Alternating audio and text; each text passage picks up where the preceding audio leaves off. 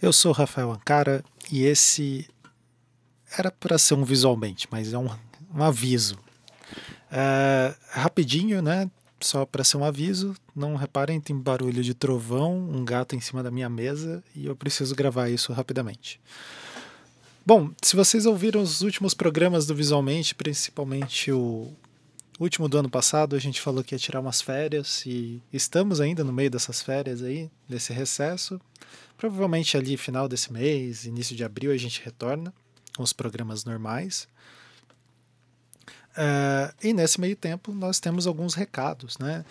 É, tanto eu quanto o Ricardo Colomir, a gente está bem envolvido no décimo CID, que é o Congresso Internacional de Design da Informação, que vai acontecer esse ano ali por outubro, né, entre dia 18 de outubro e 22 de outubro. Uh, as submissões de artigo já estão abertas, vão até o dia 15 de maio, então corre lá para submeter seu artigo, se você tem interesse aí nessa área de design da informação. Esse ano está bem legal, a gente tem um track especial sobre é, design da informação na área de saúde, né? Porque tempos de pandemia aí. Uh, você pode ver mais informações lá em cid2021.sbdi.org.br. O gato está tentando atacar o microfone e eu vou deixar isso na gravação. Fica aí. Bom, uh, outros detalhes, outros recados que a gente quer dar. Nesse meio tempo, o senhor Bruno Porto lançou um livro, né?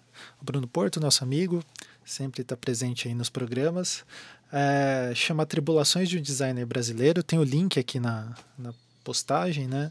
É, tá ali no Kindle. É uma reunião de 50 textos do Bruno publicados nos últimos 15 anos, né? Então, o Bruno Porto é um cara que fala muito bem e também escreve muito bem. Então, vale a pena dar uma lida ali sobre as impressões e os pensamentos desse designer brasileiro.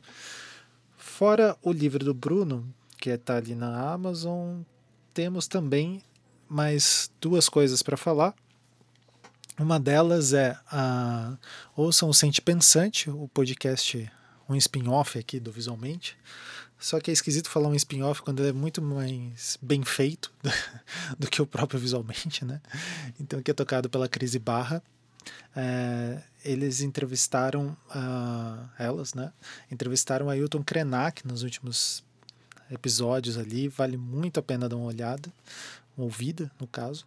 E você consegue encontrar o link aqui também, está nessa postagem. Esse é um grande recadão, né? O outro aviso, recado e etc. é da nossa uh, tentativa ali de ter um lugar de textos, né?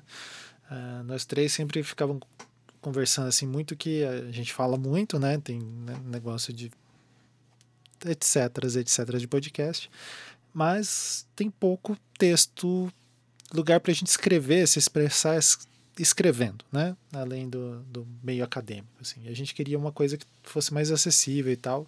Então a gente lançou uma revista no Medium chamada Textolatria. Dê uma olhada ali tem alguns textos, no momento só textos do Ricardo, porque tanto eu quanto o Almir somos meio ineptos para escrita, mas estamos aí tentando. Na verdade, eu sou inepto, o Almir escreve pra caramba, mas ele não tem tempo. Não que eu tenha tempo também. Mas enfim, essa é uma outra discussão. O, uh, então vejam ali, Textolatria tem tá com os textos bem interessantes e o que talvez seja o porquê abrir o microfone para gravar esse aviso, uh, que assim, eu tenho. A gente comentou lá na época que estava soltando a campanha e tal, né? Que eu tenho vários programas e projetos que a gente tem gravado ao longo dos anos. É, eu tenho mais ou menos uns 5, 6 anos de material que não são necessariamente programas do, programas do Visualmente, mas tem a ver com. São entrevistas com designers ou então textos subjacentes assim que que estão em torno do design e que eu acho que de alguma forma pode ser interessante alguém se interesse, nem que fique para registro histórico e, e coisas do tipo, que eu quero tentar lançar assim uh, ao longo do tempo aí no feed aqui do Visualmente. E uh, o primeiro desse projeto, né, eu me forcei para o gato passando aqui vai destruir tudo.